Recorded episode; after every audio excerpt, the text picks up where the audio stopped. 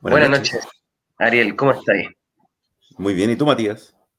Bien, también buenas noches a Hugo. O sea, bien porque siento que rescatamos un punto importante en Curicó, en una cancha difícil, en un partido que se veía en el papel complicado, si bien Curicó no viene muy bien en la tabla. Eh, no es fácil para los Audax ir a jugar allá a la granja.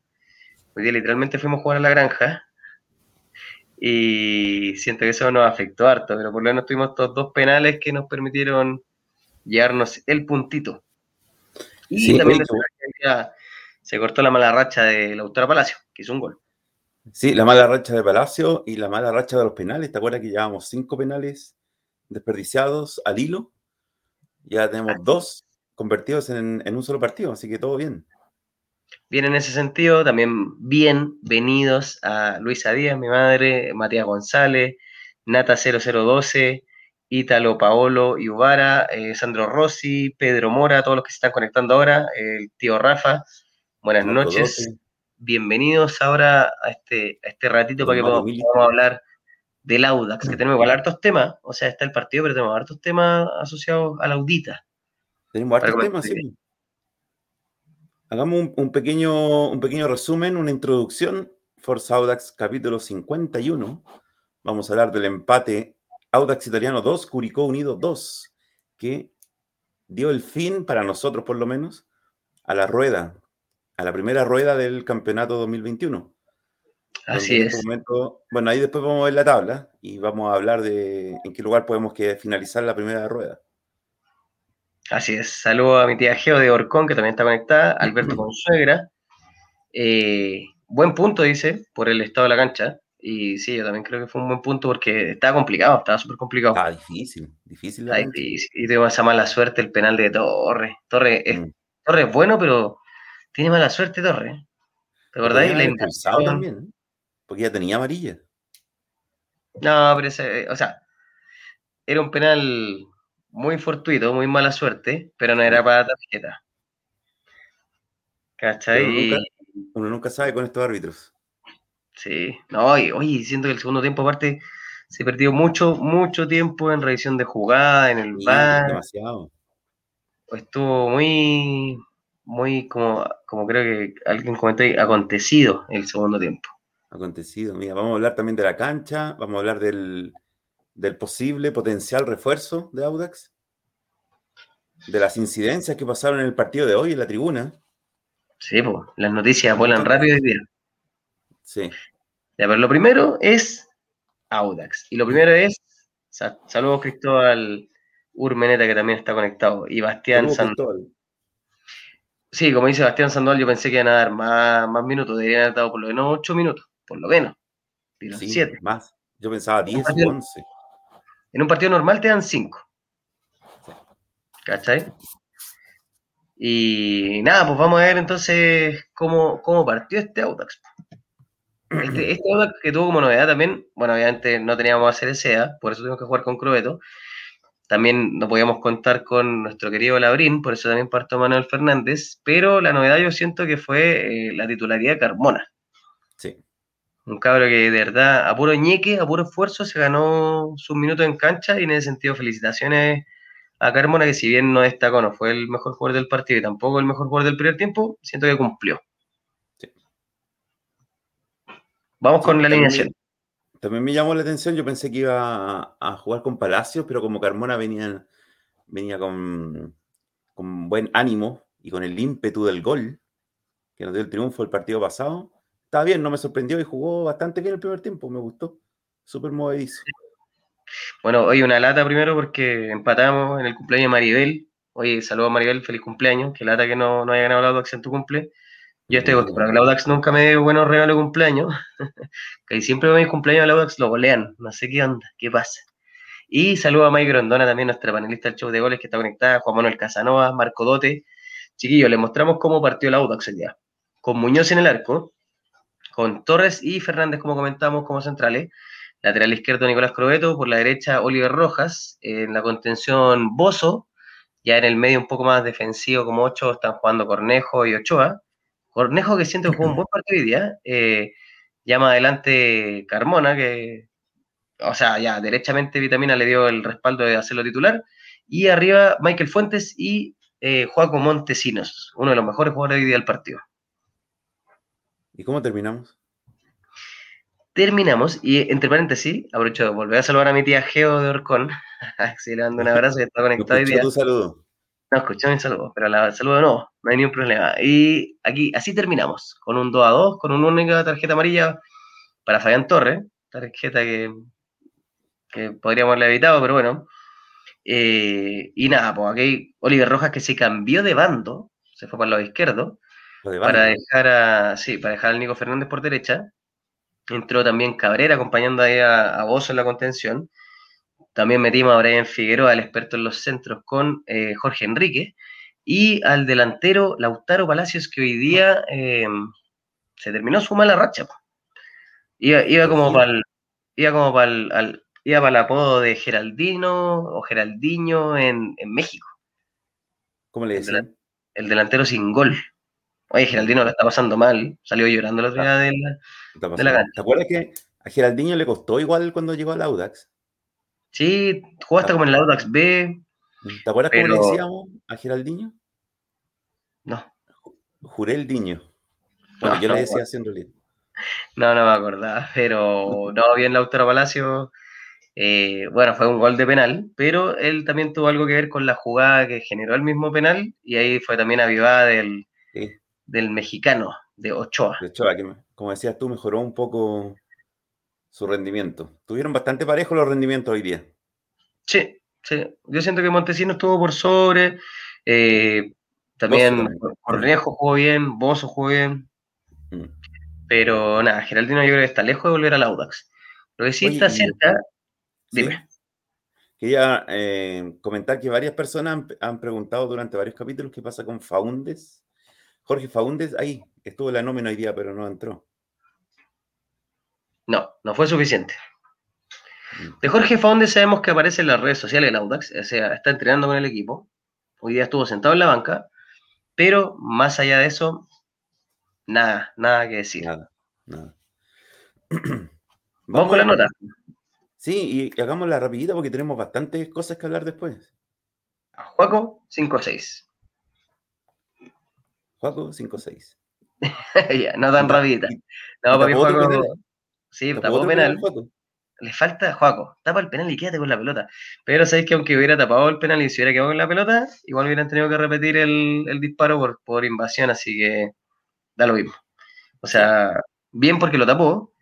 Y nada, pues después cuando ya le pegó de nuevo eh, nuestro ex delantero Venegas, que no tuvo ni un problema con celebrar todo contra nosotros, que le dimos de Jugó seis meses nomás en el Audax. pero no, pero ya, no, sí está bien, sí estoy leyendo que no. Pero era difícil que, que se perdiera el segundo gol. Así que nada, para mí Juan Muñoz cuando tuvo que intervenir, bien. Para mí el empate o los goles en contra no pasaron por él. Pero lo que tuvo que intervenir, para mí, bien, Juaco. No una nota muy alta porque si hubiera tapado, por ejemplo, el segundo penal, quizás si hubiera hecho algo más, pero, pero bien, Juaco hoy día. Mira, me trajeron mi community manager, nuestro community manager, me trajo papas fritas. Bueno, ayer fue el día de la papa frita, ojo. ¿De verdad? Sí. Siempre pone el día de la papa frita, así como dice Christopher Antunes, punto positivo en cancha mala. Mala. ¿Qué venís de Manuel Fernández y Fabián Torres? Nuestra nueva dupla. Manuel Fernández terminó jugando lesionado. Hay que tener ojo porque tenemos al abril lesionado. Fernández no sabemos la cuantía de su gravedad. No se veía muy grave tampoco, pero estaba lesionado. Pero mm, ya viene la segunda rueda. Yo creo que mm, deberíamos traer un central también, nuevo. Sí, porque si perdemos uno más, va a estar complicado. Considerando esta parte que le pusieron, le sacaron tarjeta amarilla a Fabián Torres. Sí. Y lo podrían haber expulsado por el penal. Ahí sí, que teníamos hasta las cachas. Sí, me, gustó pero... la, me gustó la pareja de hoy. Estuvieron un poco más bajo. Porque igual Curicó, entre su desorden, atacó bastante. Se la tenían que jugar sí o sí. Y hubo varios despejes entre los dos, dos de cada uno, que iban a las pailas, iban a cualquier parte. Estaban un poco nerviosos. Pero en general, bien. Mati, ¿tú qué opinas? Bien, pero siento que el primer gol fue acá un problema de coordinación de la defensa grave. porque primero, el jugador de Curicó que pivotea, que van, va el mismo Manuel Fernández con Oliver Rojas, eh, los dos como que se desordenen y los dos van al mismo jugador, dejando a Venegas solo y Fabián Torres marcando a nadie. Entonces, en ese sentido, eh, todo esto es concentración, todo esto es concentración. Obviamente el lateral que salió de la jugada de Crobeto y la jugada rápida de Torres, o sea, de, de, Curicó fue, fue algo que probablemente eso buscaba, ¿cachai? Dejarnos así como mal parados. Pero no nos podemos desconcentrar en esa jugada.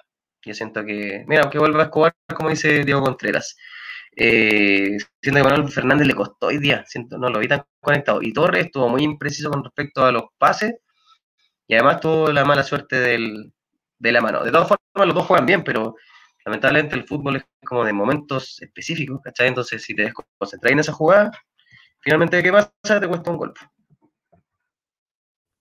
Viene de Oliver y Crobeto. Oliver, para mí yo creo que este ha sido el partido más bajo desde que lo he visto. Insisto que debería, ya debería volver a su puesto original.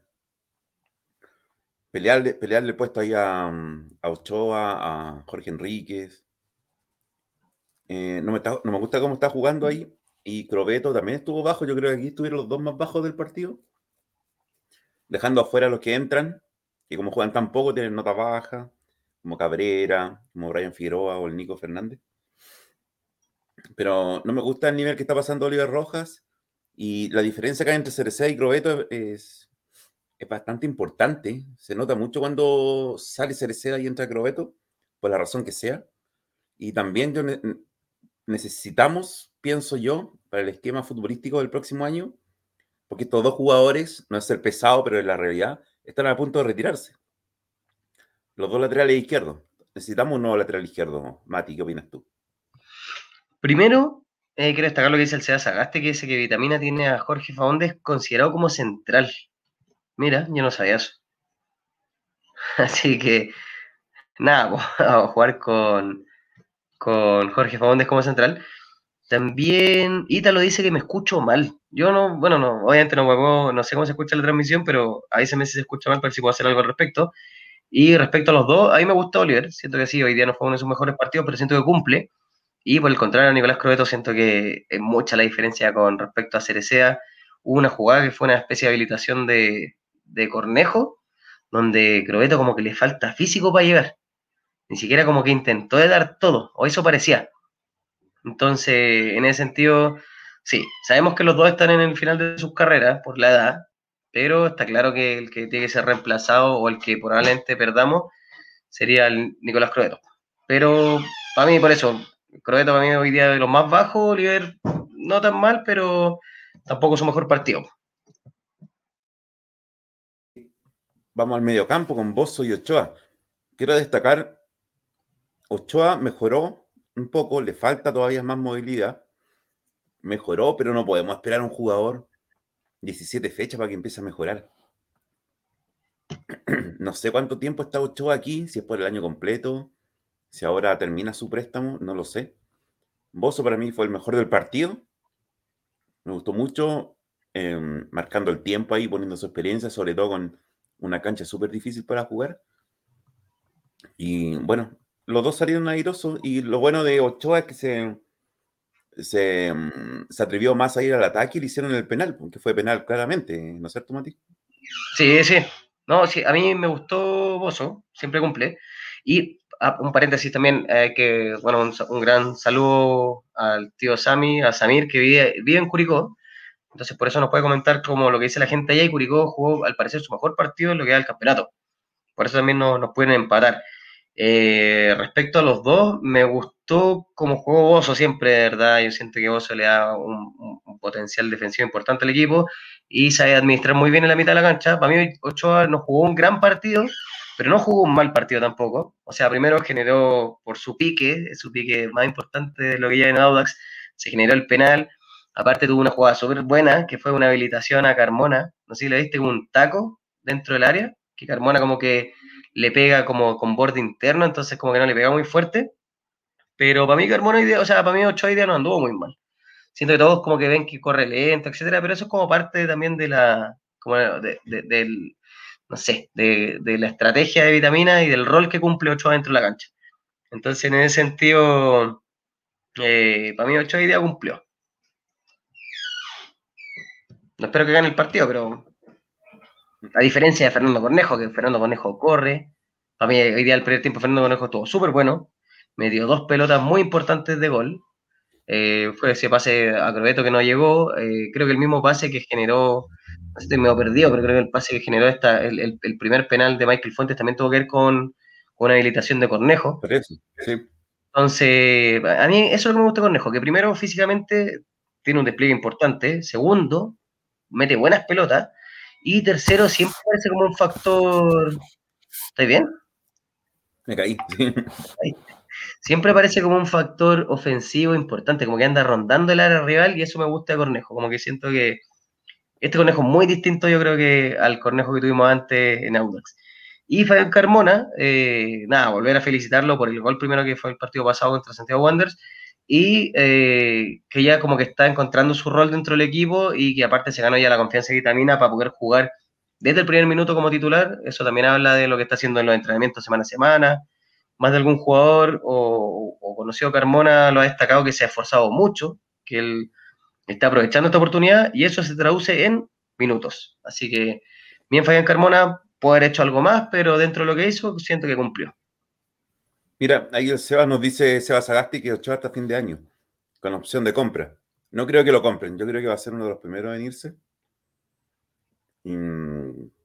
bueno, Carmona me gustó mucho, tuvo mucha movilidad, bastante personalidad, pidió mucho la pelota, se movió por todo el frente del ataque me gustó bastante. le puse buenas notas porque me gustó. Y Cornejo, bueno, todos saben que soy Cornejo lover, pro Cornejo, cornejista. Así que no agregaría mucho más porque todo es redundante. Me gusta mucho Cornejo. Vamos al siguiente. No, bien Cornejo. A mí bien Cornejo, ¿verdad? Siento que este ah, Cornejo. Ojo, mm. ojo, creo que en el gol de Curicó, Cornejo habilitaba. En el gol de Curicó, Cornejo habilitaba en el, el primer gol. Primer gol En el único gol de. de jugar. O sea, ya probablemente Cornejo habilitaba, pero a mí el error de Curicó, o sea, en, el, el, error en el gol de Curicó fue de los centrales, no tuvo que ver con Cornejo. Sí, pero él tiene que salir ahí, pues, tiene. Es como la. Es que por eso te digo, yo siento que Curicó se aprovechó y como que fueron más vivos que nosotros, ¿cachai? Y nada, sí, Ochoa pierde pelotas, pero parte del trajín de la, mitad de cancha. O sea, siento que sí, obviamente, por eso no tiene tan buena nota Ochoa. No, jugó su mejor partido, tampoco jugó el peor. Y Diego Torres, ¿hasta cuándo está préstamo en Antofagasta? Yo lo dejaría a préstamo. No, Diego Torres creo que ya no está a préstamo, se fue, ¿no? No, pero está a préstamo, pero. pero sí, pero que se queda allá. Michael Fuentes, Joaquín Montesino. Eh, las mejores notas hoy día. ¿Mm? Dale tú. También el juego súper bien, despliegue importante en la cancha. Sí, obviamente nos falta, más de alguien ahí comentó el tema este del Titi Ledesma, que no teníamos al Titi, y que, o, hablaron de Villanueva, creo que nos falta como un 10. Se notó mucho que el juego como Montesino desde atrás no es efectivo. O sea, como que hay que ponerlo con pelota dominada en, posiciones más cercanas al arco rival y eso nos va a dar una mejor versión de Joaquín Montesino que Joaquín Montesino intentando de habilitar, intentando de generar fútbol desde atrás, es muy difícil. Él tiene más lo que es la potencia, la velocidad y el disparo al arco. Así que en ese sentido se perdió, pero aún así tuvo una muy buena nota porque, bueno, por todo, todo, lo que mojó la camiseta y aparte el gol de penal que uno puede decir, ya, pero si fue de penal. No, en el Audax no es fácil hacer goles de penal. Así que eso es importante. Y Michael Fuente también súper activo, metió centro. Es más, eh, también su protección del balón generó el penal en contra, así que súper bien Michael Fuente. Y nada, pues felicitaciones a los dos por tener la mejor nota hoy día. Y a Joaquín Montesino por marcar un gol que fue relevantísimo para poder guiarnos un punto desde Curicó.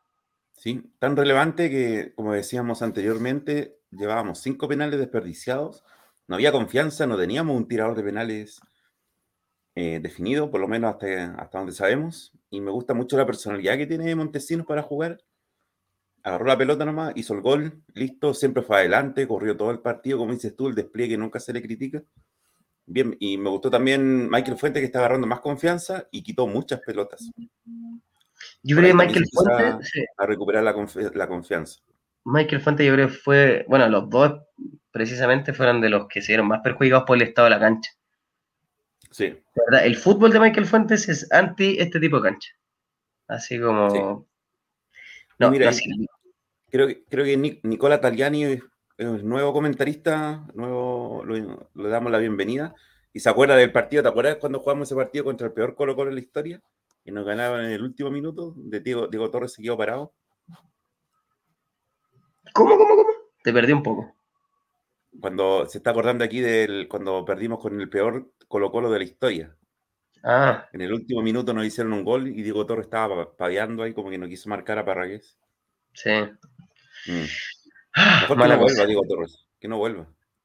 Mira, y Nico Nicola está consultando por Brian Camilo Reyes, el ah. colombiano que estuvo en Audax, ya no está en Audax. Creo que ya ni siquiera es futbolista profesional, Brian Camilo Reyes, así que. Oye, hemos tenido muchos jugadores que han llegado que ya no son, que al tiempo se retiraron, no por edad, sino que ya no son futbolistas profesionales. Como Giovanni Fornerón, Brian Camilo Reyes. Es muy mal ojo ahí, hay que mejorar eso. Sí, pues no sé si te diste cuenta que hoy día en, en Curicó está Espinosa. Sí, Juan Carlos Espinosa. Fue jugador de Audax. Fue jugador de Audax en, la peor ventana de contrataciones que hemos tenido en la historia en Audax. Llegaron tres. Que llegó él, llegó Bernio, que no era ni futbolista, ¿Cuánta plata, cuánta plata, ha ganado Bernie haciendo toda esta estafa? Bueno, no importa. Si tiene el dato, bacán. Hemos traído demasiados jugadores que no son futbolistas. Brian Camilo Reyes, Giovanni Fornerón, Bernio, este paraguayo de central que ni jugó. Sí, pues ahí también llegó este paraguayo que, ¿cómo se llama? Bueno, hace un rato me estaba cortando. Está viendo acá el con, con, ayuda de mi, de mi cuñado y de, del Nico, el Nico Loch, no sé si lo cachan. Pero estábamos hablando de eso, porque, pues que, oye, qué cantidad de futbolistas, disculpen, corneta, que han llegado al Audax. de verdad. Mira, tampoco eh, recuerdo haber leído antes a Bastián Sandoval, bienvenido también. Y una velocidad de Montesinos que se perdía por la cancha. Está, está más rápido también Montesinos, eso me he fijado. Sí. 100 metros plano en 7 segundos. Y a propósito de planos, también Cristóbal González Plana, tampoco, González Plana tampoco lo había leído antes. Necesitamos no hay un 10 urgente si queremos pelear algo. Sí, yo también pienso lo mismo. Vamos a hablar de, las posibles contrataciones y del jugador que sonó durante la semana. El reemplazo, el potencial posible reemplazo de, de Holgado, que ya debutó en gimnasia, al parecer. Le vi una foto ahí con, la camiseta de, Holgado. Sí. Mm, y le quedaba holgada la camiseta. Eh, Diego Contreras nos recuerda a Justi, que nunca jugó. Justi que falleció. Justi venía como de, Vélez, un cabro que murió joven. Sí, jugó algo, pero, nada. Y alguien echa de menos a Carlos Villanueva, el jugador de Colo Colo. Villanueva. Yo vi el partido completo. Sí, buen gol. Otro, otro buen gol que yo vi día fue el de Lautaro, Lautano Paladios. Mira, como, pasa de ser criticado a ídolo. No, Lautaro, de verdad, hoy día bien. Bien, Lautaro, yo siento que con el anterior fueron sus mejores partidos. ¿Cachai? Y si te das cuenta de lo que comentaste tú, pues, como jugando desde la orilla, no tan centralizado. porque ese centro, ese pase, que ese pase a Ochoa fue muy, muy exigido. Era, o, terminaba en ese penal o terminaba en nada. Pero, terminó en el penal. Mm, fue exigido, pero fue bueno. Sí, aprovechó bien también el, estado de la cancha y eh, hizo el gol que, Cerda la pasa, lo toca, le, pega su manotazo. Pero bien Lautaro Palacio y también Brian Figueroa, chuta. Yo sentí que Vitamina tiró como toda la carne a la parrilla. Como que, como que el partido estuvo tan cortado que de repente como que los dos entrenadores tiraron a todos los cambios al mismo tiempo. Y Brian Figueroa para mí, sí, de verdad, Brian, siento que para mí es mejor Brian desde el primer minuto. Como que hoy día también no lo vi, no lo vi mucho, honestamente. Como que no, no tuvo mucho que hacer. Yo tampoco lo vi mucho, así que paso. Y Lautaro Palacio muy, muy bien. Me alegra mucho que haya hecho su gol, le da mucha confianza, lo gritó con todo. Todos los compañeros lo fueron a, celebrar con él. Bien, pero recordemos que Palacio no es su puesto de nueve, él es como más volante, volante por izquierda o por derecha hizo dos buenas jugadas. La previa al penal fue súper buena jugada. Se sacó a dos, tres jugadores. Está bien. por, ahí tiene que jugar y darle más confianza al vitamina. Pero no de nueve, porque se va a frustrar pues, si no hace goles de nueve. Bueno, igual ojo lo que dice Iván Vidal, que tampoco a la Australia muy buenas pelotas, así como. El Audax es un equipo que juega como de tres cuartos cancha para adelante y todos metiéndole desde ahí. No es como. Es muy difícil que un jugador le pase la pelota como le haga un pase al pie a la Palacio dentro del área y que la pueda meter. Es dificilísimo, así que no. ahí Sandro está corrigiendo tu fake news. Juan Carlos, Espinosa no llegó en la ventana de transferencias. Fue el reemplazo al lesionado Torres. ¿En serio? No, yo creo que no.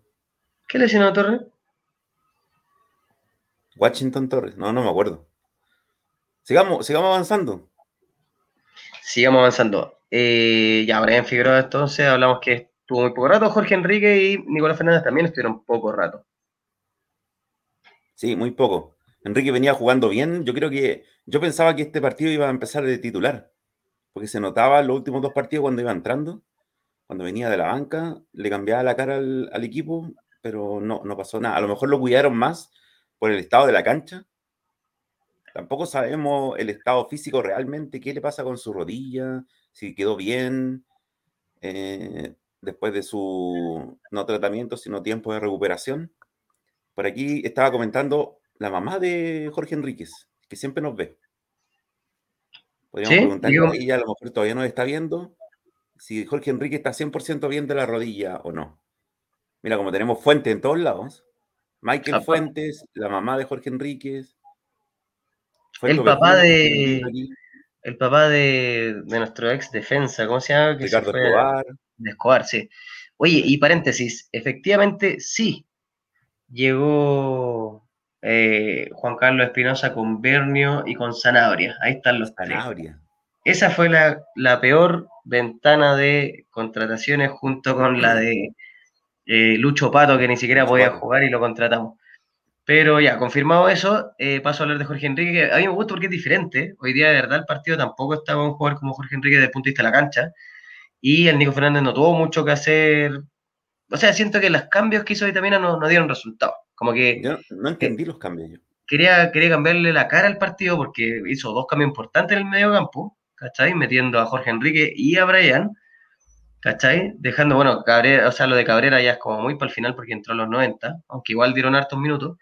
Para mí no, es como tan relevante, pero mm, siento que él quería hacer, quería ver qué pasaba, ¿cachai? Como que dijo, ya, chuta, el partido está tan malo, hasta cuando terminó el encuentro, Vitamina como que le pidió disculpas al público que vio el partido, dijo así, onda como que fue un mal partido, ¿cachai? Y el Nico Fernández tampoco tuvo mucho que hacer. Verdad, siento que por eso la cancha superó como la expectativa y no, no hay cervecita, pues si no ganamos. Había cervecita en el partido, pero no, no en el empate. Mm, pero, eh, o sea, como que nada que hacer, pues, ¿cachai? O sea, siento que rescatamos un punto importante y nada más. ¿Quién más entró? El último cambio fue el que te comentaba de Luis Cabrera, pero entró muy tarde, ya los 90 minutos. Ni lo vi. Mm. Así que mejor hablemos del mejor jugador del partido. ¿Quién fue el mejor? Joaquín. Paco Montesinos. Buen gol de penal, buen despliegue, activo. El partido estuvo muy difícil.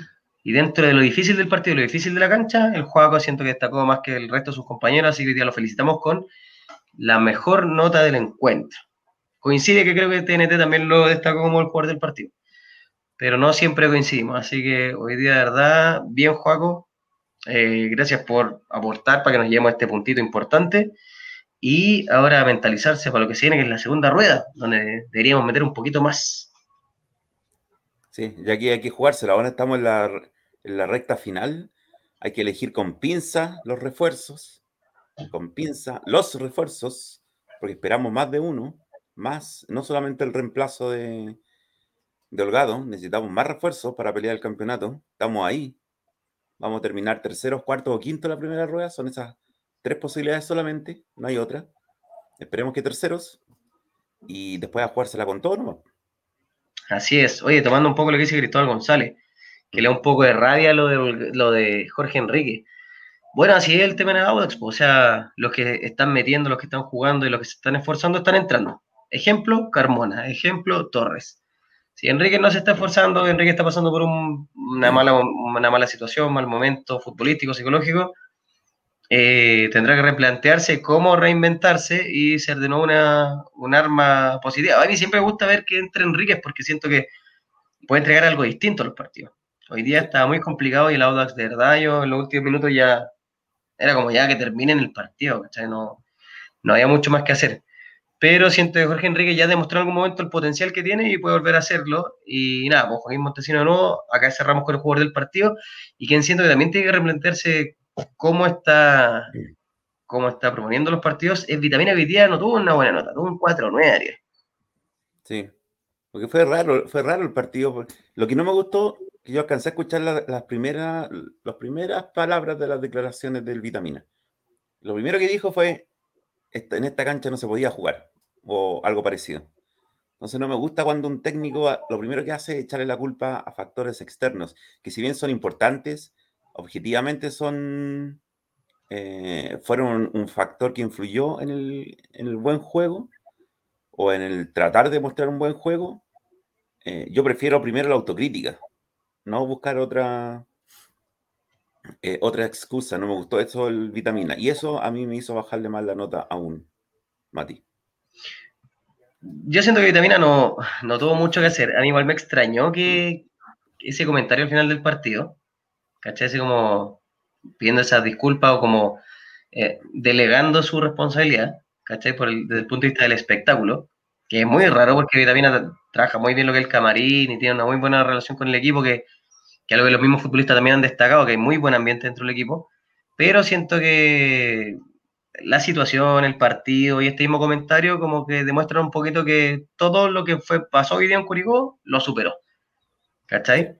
También este tema de como hacer muchos cambios muy rápido al final, cuando quedan 10 minutos y meter como toda la carne en la parrilla de una, habla mucho lo que hacía Paqui, que Paqui como ya está desesperado al final y metía, no sé, 10 delanteros. ¿Cachai? Era como, ¿qué está haciendo? ¿Cachai? Como, como que ridículo, si anda ni en la play así esa cuestión, pues, ¿cachai? Entonces entonces siento que, nada, no leyó muy bien el partido, sí rescató un punto importante, obviamente por dos penales, pero dentro de todo destaco que sigue la coherencia futbolística de Vitamina, en ese sentido me gusta, me gusta que, no, no se distorsionaron las cosas como por lo menos cuando jugamos contra Everton, que a mí eso sí me preocupa.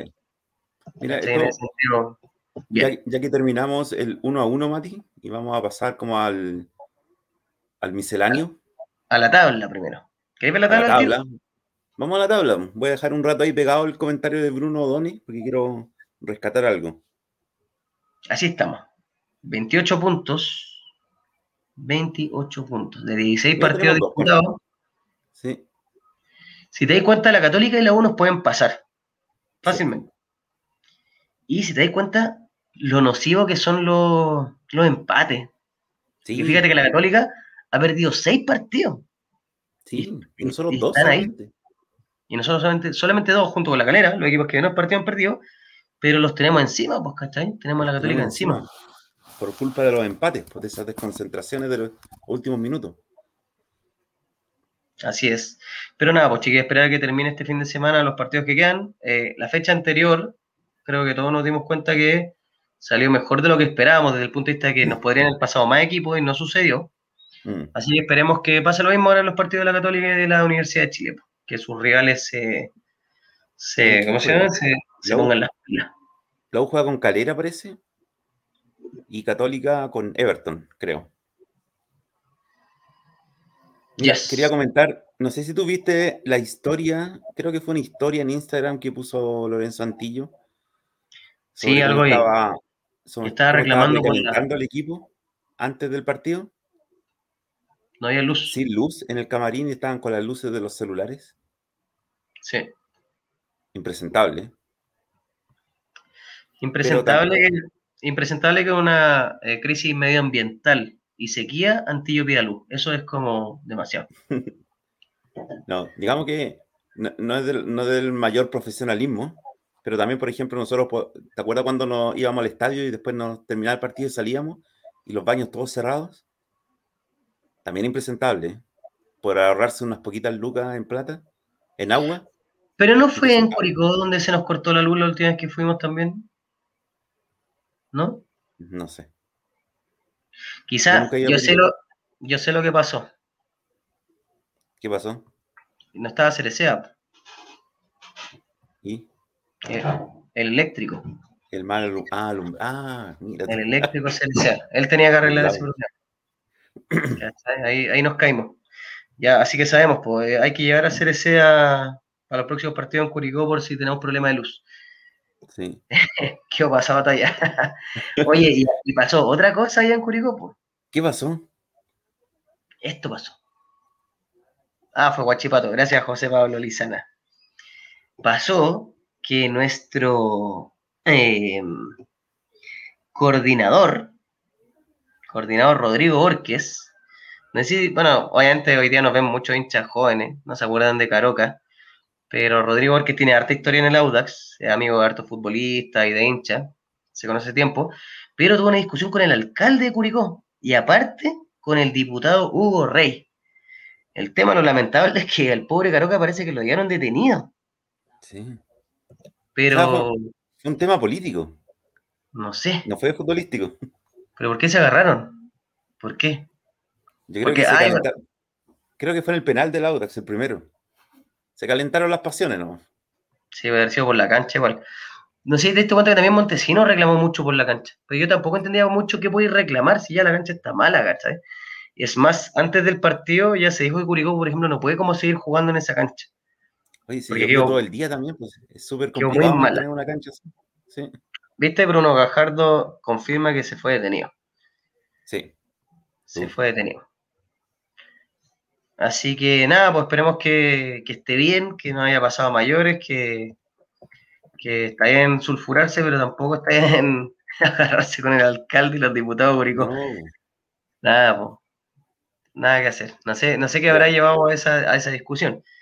Lo que sí sé, y que probablemente también eso tenía muy molesto aquí a, Don Borges, es que teníamos tres, tres, tres personas, o sea, lesionados suspendidos. Tres jugadores. Debería decir arriba como ausentes más que lesionados, porque lo de Cerecea no tiene que ver con lesión, sino que perdimos a tres jugadores muy importantes, Carlos Labrín, por un 15 grado 2. Sí. ¿Cuánto tiempo? Tú que, te, tú que te has equinzado varias veces, 15 grado 2, ¿esperamos unas tres semanas? Eso le quería pedir a los hinchas que están viendo si tenemos algún kinesiólogo, alguna persona del área de la salud más física que nos comente si saben cuánto tiempo Carlos Labrín va a estar afuera, porque no sé si tú te acordáis que antes te daban la lesión y te decían cuánto tiempo iba a estar afuera. Sí, ahora no. Hoy día no. Y aparte podemos ver, mira, podéis ver así como los, como los emoticones. Labrín es como un viejito. Un viejito con barba. Sí. Eh, Carlos, eh, Gonzalo Álvarez tuvo una infección gastrointestinal que está en estudio. o sea, se comió un yogur, un yogur malo, se comió o le pasó en un estudio grabando algo, parece. Eso. Y se lamentablemente la roja, el rayo eléctrico. Oye, ¿cuál es el, emoticón de Gonzalo Álvarez en la Estatua de la Libertad? Es el gringo. Porque el gringo. ¿Y el de Cereceda? No lo veo.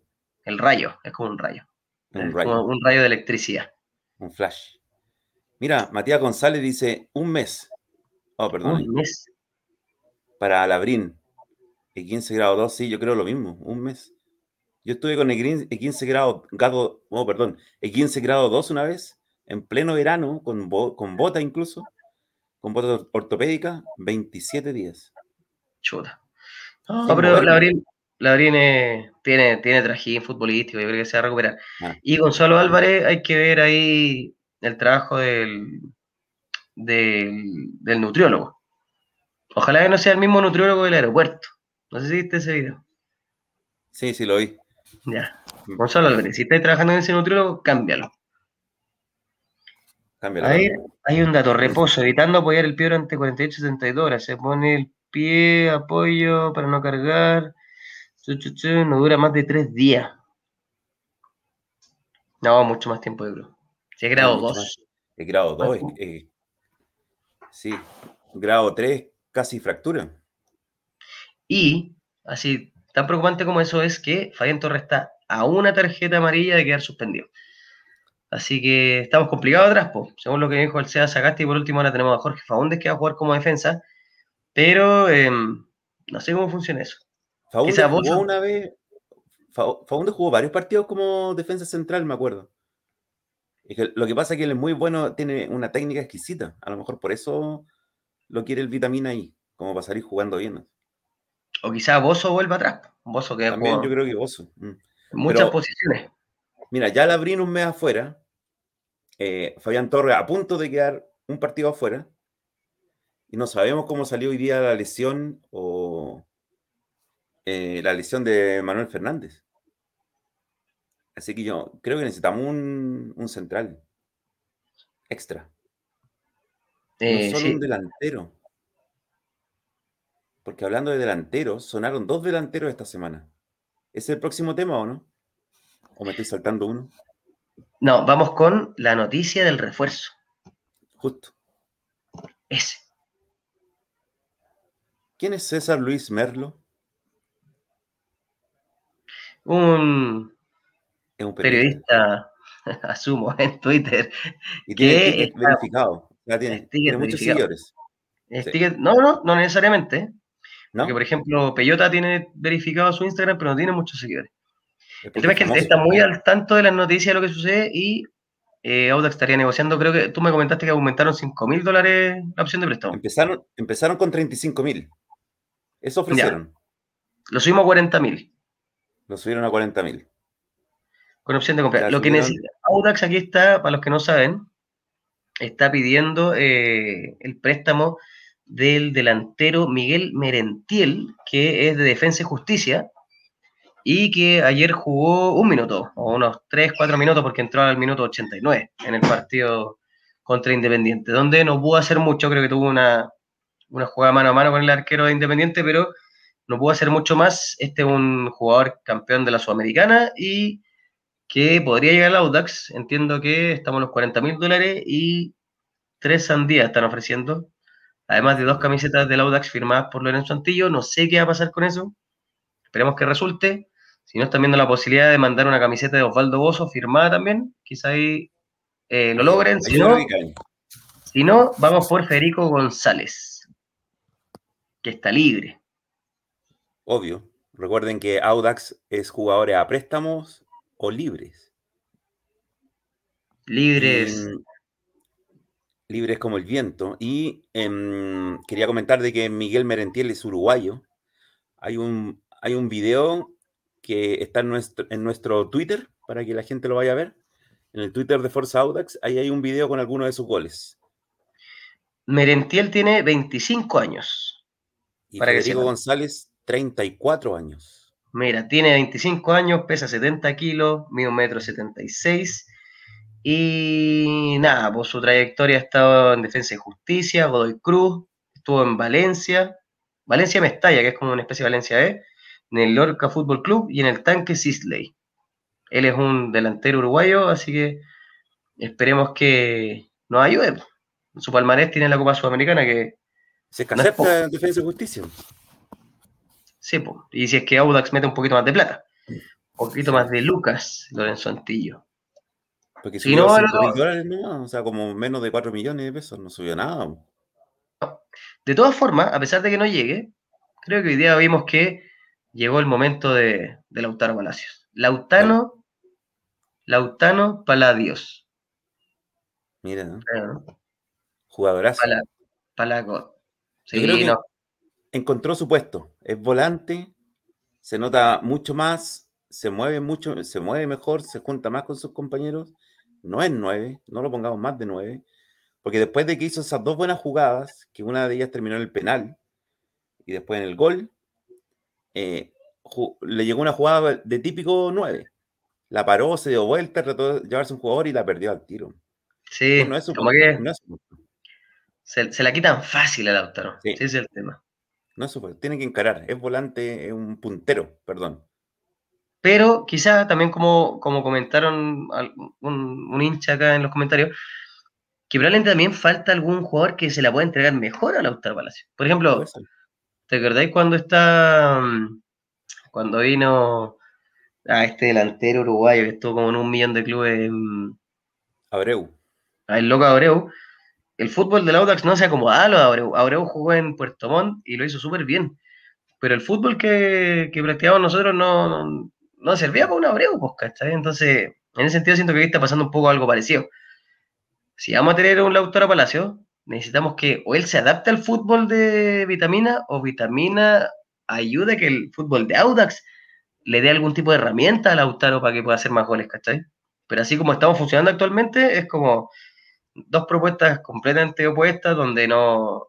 oye, o sea, ya lo estamos viendo en cancha, no, no funciona, simplemente no, no. no sirve.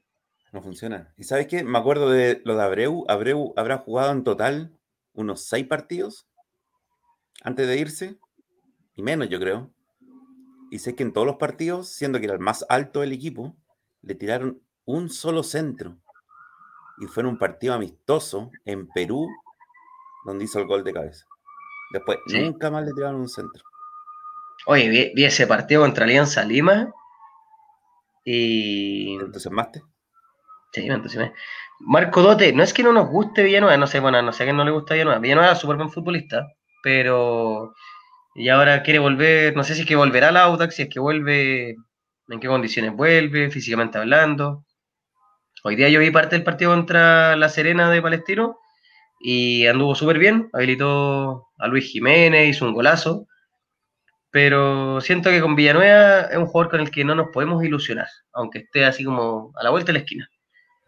Porque si juega muy bien Villanueva, probablemente genera interés de algún club grande, como la Universidad de Chile, la Católica o el Colo, y no creo que dude en irse para allá. Así que es un jugador que yo no esperaría, de verdad no esperaría. Yo tampoco. Mira, y acá el, acá el Sagasti nos dice que ojalá llegue eh, Merentiel. Sí, estoy más perdido, de verdad. Ñublense, Nager. Nager Villanueva contra. Estoy perdido. No sé. Tino Ñublense jugó hoy día, jugó Villanueva. Estoy hablando de Carlos Villanueva, el jugador de Colo Colo. ¿sí? Ah tiene forma de jugar parecido a Holgado. Ese es el tema. Holgado para mí me servía mucho. Holgado aguantaba muy bien la pelota, sabía administrar, sabía jugar bien con los dos puntas, ¿cachai? Como que daba un valor al medio campo, que siento que hoy día Lautaro no, no lo tiene. Oye, y aprovechemos que estamos hablando de refuerzos, posibles contrataciones. Bueno, lo voy a decir nomás, el jugador que no está contento, porque no, no es citado y lo más probable es que se pueda ir, hoy día estaba sonando en en, dos equipos, en Puerto Montt y en Iquique, el, es el Peyota Delgado. Peyota Delgado, que está tan poco contento con el Audax, que fue, a, que fue a estar en un partido del Colo. Sí. No sé si cachaste. Estamos en otra. Sí, pero es que igual, obviamente te, te sentís mal, porque te sentís poco querido. Sí, voy. Yo creo que lo mejor para él sería dejar partir, partir del Audax y ¿Qué crees tú si se va el Peyota? ¿Traen a otro o suben a Masami Gutiérrez? Mira, o Masami tiene que subirlo, sí o sí. Ya, aparte con esta llamada en la selección, se confirma también su buen momento. Pero, por ejemplo, si se va a Peyota, pucha, sería interesante la posibilidad de repatriar a Brian Carrasco. Brian Carrasco que no llegó por decisión de, de Paqui Menellini, pero que para mí hoy día, en base al planteamiento que tiene Vitamina, Brian Carrasco sería perfecto. y un jugador que siente la camiseta, que sabe patear penales, que eso nos falta. Mm. Un comentario, un comentario rápido ahí para colaborar tu opinión. Hoy día vi el partido palestino, como decía antes, contra Ñublense, completo. Eh, Villanueva fue elegido la, la, figura del partido, hizo un golazo, como decías tú, muy buenos pases, trotó todo el partido, no corre ya no está para correr, no le pidamos más. Pero Brian Carrasco no hizo nada. Nada. Tuvo unos 6, 7 centros, todos malos. Malos, horribles. Jugó muy, muy mal.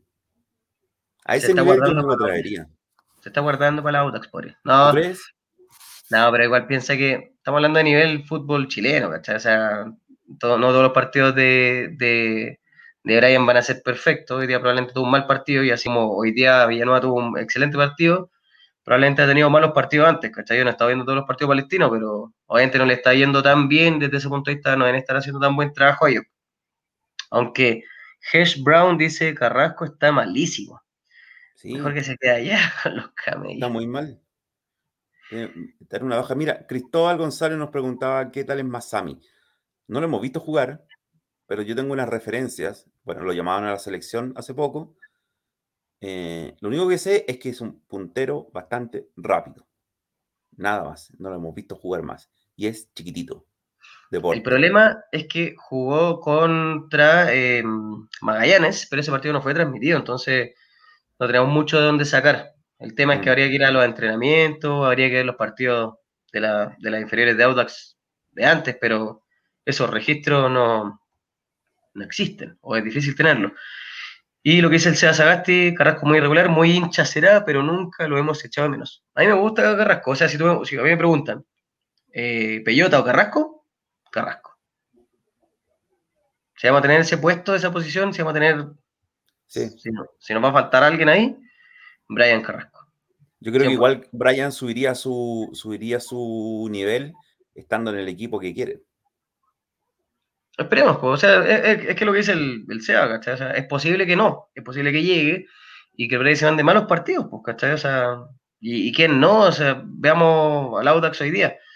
Eh, Montesino teníamos los partidos, Fuentes teníamos los partidos, Gringo Álvarez teníamos los partidos, Bozo nunca ha tenido un mal partido, nunca, en su vida. Eh, Cerecea ha tenido malos partidos, ¿cachai? Entonces, da lo mismo qué tan crack o qué tanto pergamino o qué tanta fe uno le puede dar a un jugador, qué tan hincha sea. Todos tienen malos partidos, ¿cachai?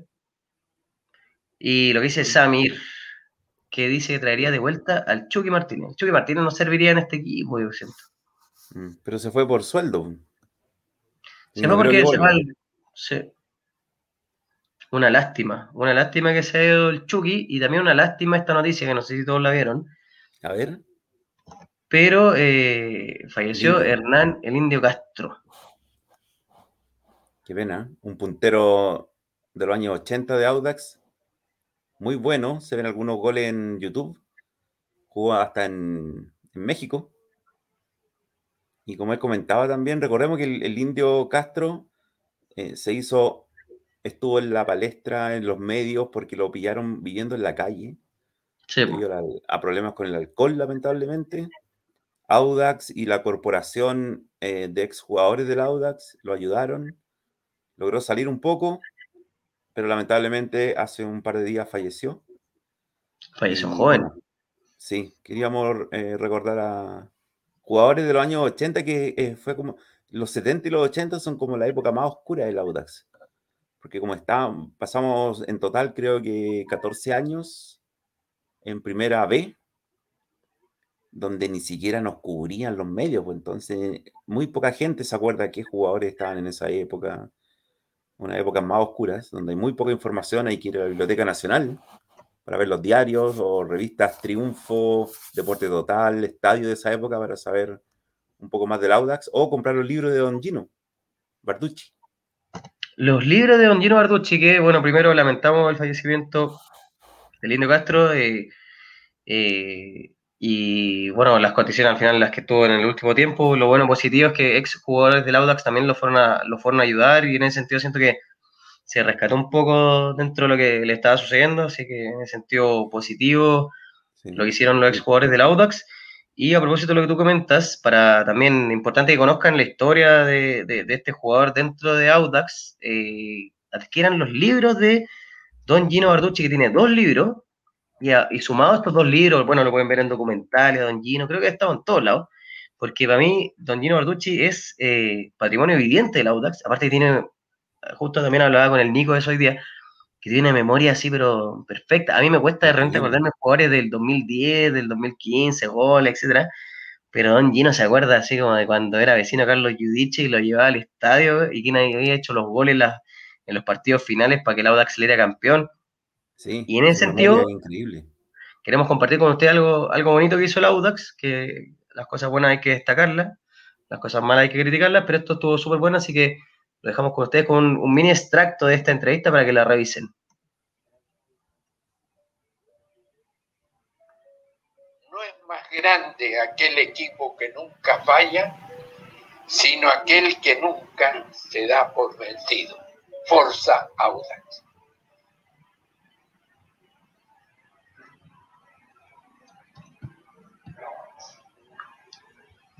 Ahí está un extracto de la entrevista que realizaron, creo que es la agencia de comunicaciones de Audax Italiano. Y nada, yo siento que eh, nunca está de más rescatar, revivir y, también por, por, lo que hemos visto hoy día hay muchos hinchas jóvenes de Audax que probablemente no conozcan o no tengan de dónde sacar parte de la historia de nuestro club y Gino Barducci es la historia del club. Gino Barducci probablemente estuvo vivo para todos los campeonatos del Audax, tiene una memoria privilegiada y aparte fue tan amable que todo eso lo canalizó en dos libros, súper importantes. Y también lo que decía, en la misma entrevista, lo que dijiste, pues, ¿cachai? Que, que el segundo libro le puso Forza Audax, pero le debería haber puesto como las lágrimas que nos hizo derramar el Audax, porque fue cuando más tiempo nos hizo sufrir. Sufrir el equipo. Oye, ahí Cristian Silva llegó un poco tarde, ya hablamos de los refuerzos, pero vamos a comentar un poco más que Audax está buscando un 9, ya ofreció plata por Miguel Merentiel, un delantero uruguayo que juega en Argentina. Estamos esperando esa información, pero aquí en, la redacción de Forza Audax pensamos que deberían llegar más. Eh, por lo menos un central y un 10, sí o sí. Sí, pues esperamos que ahí Ronald de Pablo, que nuestro gerente deportivo, esté haciendo su trabajo silencioso, pero bueno, y antes de que le destapen algún otro nombre, pueda cerrar algún tipo de incorporación, ojalá donde las posiciones en las que no hacen falta. Y donde Cristóbal pregunta, Cristóbal González, ¿dónde puede conseguir el libro, Ariel? ¿Tú lo compraste? lo que yo sé es que el segundo libro, él comentó ayer de que está agotado. Esta es una de las cosas que a mí quiero eh, romper una lanza aquí en favor de lo digital. Esto es lo que no me gusta. Yo entiendo que es bonito tener un libro impreso sobre toda la historia del club, pero estos libros también deberían estar disponibles de manera digital, así nunca se agotan. El club, yo creo, Audax Italiano debería financiar de alguna manera que el libro esté digital, libre para todos los hinchas, porque es, es historia del club. Entonces no puede estar agotado un libro. No puede estar agotado. No puede estar restringida la información sobre la historia de tu club. No puede ser. Entonces, eh, para mí este libro, independiente de que pueda estar disponible de manera física, que ahora el libro 2 no lo está, eh, debería estar disponible 100% de manera libre o pagada, da lo mismo, pero en, de manera digital, para que esto, para que la gente tenga acceso a esta información y no se restrinja a solamente los que pueden pagar o solamente cuando Don Gino, eh, haciendo todo su esfuerzo, pueda mandar a reimprimir de nuevo. Entonces no podemos estar eh, eh, dependiendo de eso. Para mí esto debería estar disponible online para todos los hinchas. Lo que te propongo aquí, Mati, delante de toda la gente, para ver si te comprometes conmigo, es una idea que se me ocurrió así, una locura. Me estoy volando aquí. ¿tú, tienes, tú tienes un libro, ¿no? Uno de los dos, ¿o tienes los dos? Sí, el primero. El primero. ¿Qué te parece si hacemos un programa especial, un video, donde vamos repasando el libro? Para que quede también un registro eh, audiovisual del libro. De gente que a lo mejor no lo puede comprar, ya sea porque, no sé, no tiene el dinero o no puede por cualquier motivo, para que quede también no algo que reemplace a la compra del libro, pero sino una pequeña reseña aquí de lo, una reseña más en profundidad en realidad. Mira, estoy de acuerdo, hagámoslo, hagamos este programa, eh, donde destaquemos eh, cada capítulo del libro y lo más relevante, para que también los hinchas entiendan que eh, existimos antes del 2005, antes del 2006, no sé si muchos saben los años en los que fuimos campeones, por ejemplo, o que antes de que empezara el fútbol profesional, que empezó gracias al Audax italiano, por un partido que se jugó contra Colo Colo, donde se cayó una tribuna, y ahí se tomó la decisión, por ejemplo, de que profesionalizar el fútbol. Antes de eso, Audax ya había salido campeón, unas Copas Chile. Eh, lo mismo que comenta Don Gino, por ejemplo, que la inauguración del Estadio Católica los goleamos, que la inauguración del, del Estadio Santa Laura de Unión Española les ganamos. Hay harta historia que está en estos libros que yo creo que todos deberían conocer y si de verdad les gusta el Audax, les tendría que gustar, así que estoy de acuerdo contigo, revisemos el libro y también estoy de acuerdo con lo que dice, Nata 0012. Ah, encuentro súper positivo lo que decís tú, que se digitalice, que se difunda, pero también es importante que se distribuya este libro con todos los hinchas audinos. Sería súper bonito que el Audax ahí, porque también entiendo que para Ondino igual obviamente hay una inversión de tiempo, de trabajo, y eso también tiene que ser recompensado de alguna forma. Pues entonces, ¿qué mejor que el mismo club invierta, por ejemplo, en generar no sé cuántas copias del libro y, no, más que todo lo tengamos disponible digital, el que quiera tenerlo, lo pueda tener, ¿cachai? Y todas las ganancias y todo lo que tiene que ver con el trabajo que hizo Don Gino, le sea recompensado como corresponde, ¿cachai? o sea, como que se meta un poquito la mano al bolsillo mm. y, más, o menos como que traspase el libro de Don Gino a los hinchas, ¿cachai? Por ejemplo, lo que dice Marco Dote. Todos, todos nos acordamos de que Audax estuvo a punto de descender a tercera división en 1989. Entonces, ¿cuánta gente de aquí, por ejemplo, que nos está viendo hoy, fue a ese partido contra Mayeco, allá en la novena región, donde nos acompañó la bandita de Magallanes? La bandita de Magallanes viajó con el equipo para apoyar al Audax, para que no descendiera. Pero ¿cuánta gente que está aquí hoy día que nos está viendo viajó a ese partido? Yo. Tú fuiste. Yo no viajé. No, pero imagínate que. Tenía tres años. Ese tipo, ese tipo de historias no se pueden perder. O sea, la gente que sabe, que se acuerda, que fue, que tiene alguna anécdota, debería comentarlas. Nosotros podríamos abrir un espacio también aquí, que la gente que tenga anécdotas de partidos, sobre todo de los años 90 para atrás, que nos inviten, que nos manden. No, tenemos, están todas nuestras redes sociales abiertas, están nuestros correos electrónicos ahí, que nos manden información y nosotros también podríamos con toda esa información preparar un programa especial también como una, como una historia del Audax, con anécdotas, porque a lo mejor hay hinchas nuevos que no saben que estuvimos a punto de, de bajar a tercera división y eso significaba desaparecer. Sí, claramente. Y, que se, acuerdan también, los invitamos a ver el, el, video que tenemos en todas nuestras redes sociales que hicimos con otros programas del Audax, la entrevista a Valentín Canteriani, que también recordaba otra época, el año 75, donde era tanto el despelote en Audax que también estaba a punto de desaparecer, porque no había ninguno de estos grandes empresarios italianos, estaba incluso metido Angelini, que no querían poner plata para salvar el Audax. Entonces tuvo que llegar él y, otros más eh, a poner plata, a poner orden para que el club no, no desapareciera, porque iba a desaparecer. En la misma época que nuestro rival, la Unión, salió campeón y el mismo presidente de la Unión dijo, los tres equipos de Colonia se tienen que unir y formar un solo equipo, porque no vamos más. Sí, pues. Bueno, si ven la, entrevista de Valentín Cateriani, ahí pueden conocer esa historia que podríamos, podría haber sucedido, podrían haber unido a Palestino, a de Panaderos y el Audax, y nos habríamos transformado como en internacional. Sí, hubo, dos hubo dos épocas. el, el Inter de Chile. Sí, hubo dos épocas en que el equipo se podía, los tres equipos se podían haber fusionado. En el 75, que como tú bien dices, se podía haber llamado Internacional. Y después, eh, a principios de los años 90, donde el equipo se iba a llamar Real Santiago. Ninguna de las dos veces fructificó. Y bueno, y ahí estamos. Nada, pues lo invitamos a ver entonces esa entrevista. Les confirmamos con Ariel que vamos a hacer este programa especial enfocado en eh, los libros de don Gino Barducci para que también conozcan y según lo que también decía ahí el tío Sami, mi amigo Samir que hay en, en Curicó, ojalá dejar también un patrimonio más audiovisual para los audinos no videntes y esperemos que resulte bien. Va a ser un, esto una apuesta lo que vamos a hacer, así que esperemos que salga bien. Y por último, antes de cerrar el programa, Ariel. No, quería comentar también, reforzar que si de la gente que nos está viendo o la gente que nos está viendo y que conozca hinchas que tengan anécdotas, historias sobre décadas pasadas, que sean susceptibles o valiosas de guardar en un, en un registro audiovisual, por favor, háganos llegar a través de cualquiera de nuestras redes sociales o nos envíen sus correos, sus teléfonos y nosotros nos ponemos en contacto con ustedes y, por ejemplo, ahí había una persona que comentaba de que su abuelo llamaba para putear a los jugadores del Audax en los años 80. Eso, eso es entretenido para saber también qué, qué jugadores estaban en esa época.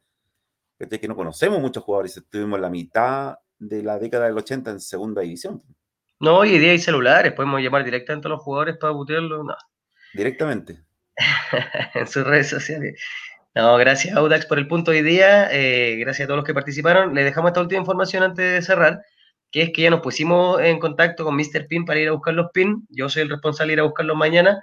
También hablamos con Mirtita3 de Instagram, ella es hincha eh, eh, de años, o sea, los que han ido a la barra, más de alguno la ha visto en la galería, así que felicitaciones a ella también por haberlo ganado, y ya el próximo programa les vamos a, a enviar las imágenes para que vean lo transparente de nuestros concursos, y ojalá tengan algún concurso nuevo también para que puedan participar.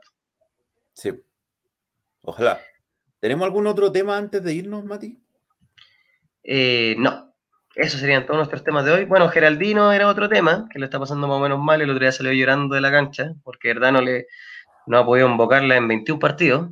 No sé si ya ha jugado otro más, o si en este momento Geraldino está haciendo el, gol de su vida, pero eh, nada, pues igual lata que un ex jugador del Audax lo esté pasando tan mal y que no puede hacer Leí un comentario anterior eh, en este mismo chat que había hecho un gol hoy día. Hizo un gol hoy día. Sí, creo que fue chilena, desde el área chica hasta la otra área, en el último minuto. No, mira, hoy día jugó el Santos Laguna. Sí. Eh, amarilla para Diego Valdés. Eh, pero lamentablemente. Ayer dice, Marcelo Muyoli dice que ayer hizo un gol. Ah, y se lo anularon, ¿no? Pero ya sabemos de eso. Ah, sí, pues. No, no. Mira, el pobre Geraldino hoy día ni siquiera, no estuvo en la banca, hermano, ni siquiera le hicieron entrar. Ah. Si me preguntan que traigan de vuelta a Geraldino. A mí me gusta su aporte. Sí, a mí también. En este Audax andaría bien. Yo no me enojo Pero si así como lo vuelve... ¿Ah? Yo no me enojo si vuelven Geraldinho y Facundo Pereira. No, yo tampoco. Pero es muy probable que ninguno vuelva, así como también es muy probable que llegamos hasta acá en el programa de hoy Ariel, muchas gracias por invitarme nuevamente.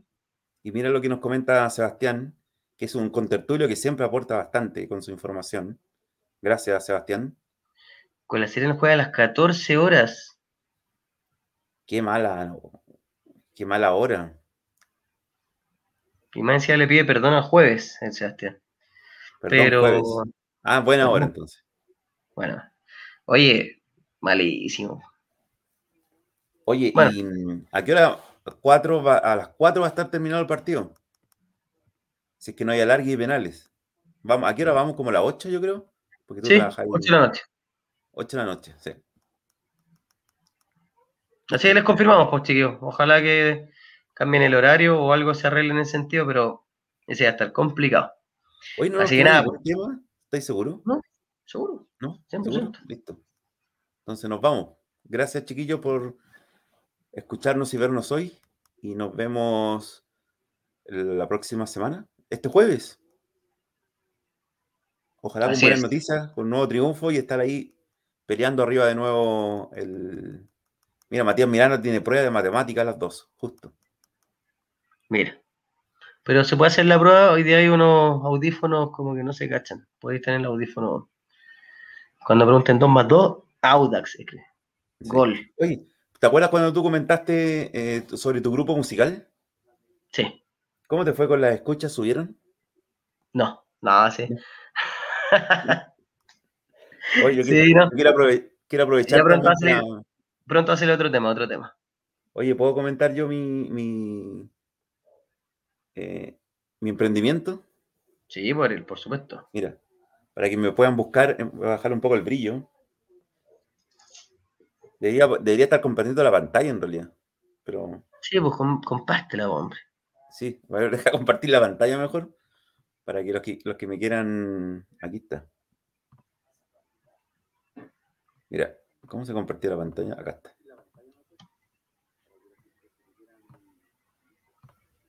¿La Entonces quiero compartir lo que yo hago en Twitter. A ver si es que alguien compartir.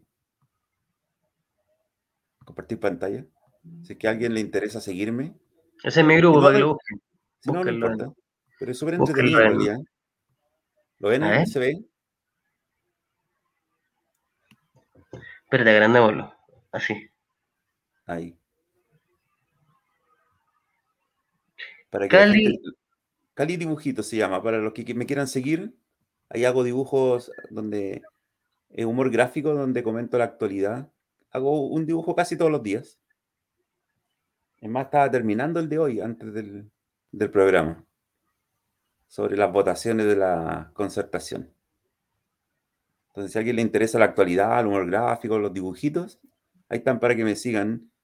Cali Dibujitos En Twitter se llama, en realidad se llama Desde la Office. Y en Instagram se llama Cali Dibujitos. Súper. Gracias Espero por el dato, Ariel. Espero que Se suban mis seguidores. Si no, renuncio a este programa. Y se acaba. Y saca. Ya. Oye, gracias Ariel, gracias a todos los que participaron hoy día. Buenas Mm. noches. Y esperemos que el próximo partido y la segunda rueda del campeonato comience con un triunfo. Ojalá. Para que sigamos peleando arriba, porque necesitamos Copa Libertadores. Yes. Para allá vamos. Cuídense, chiquillos. Un abrazo a todos. Adiós. Gracias.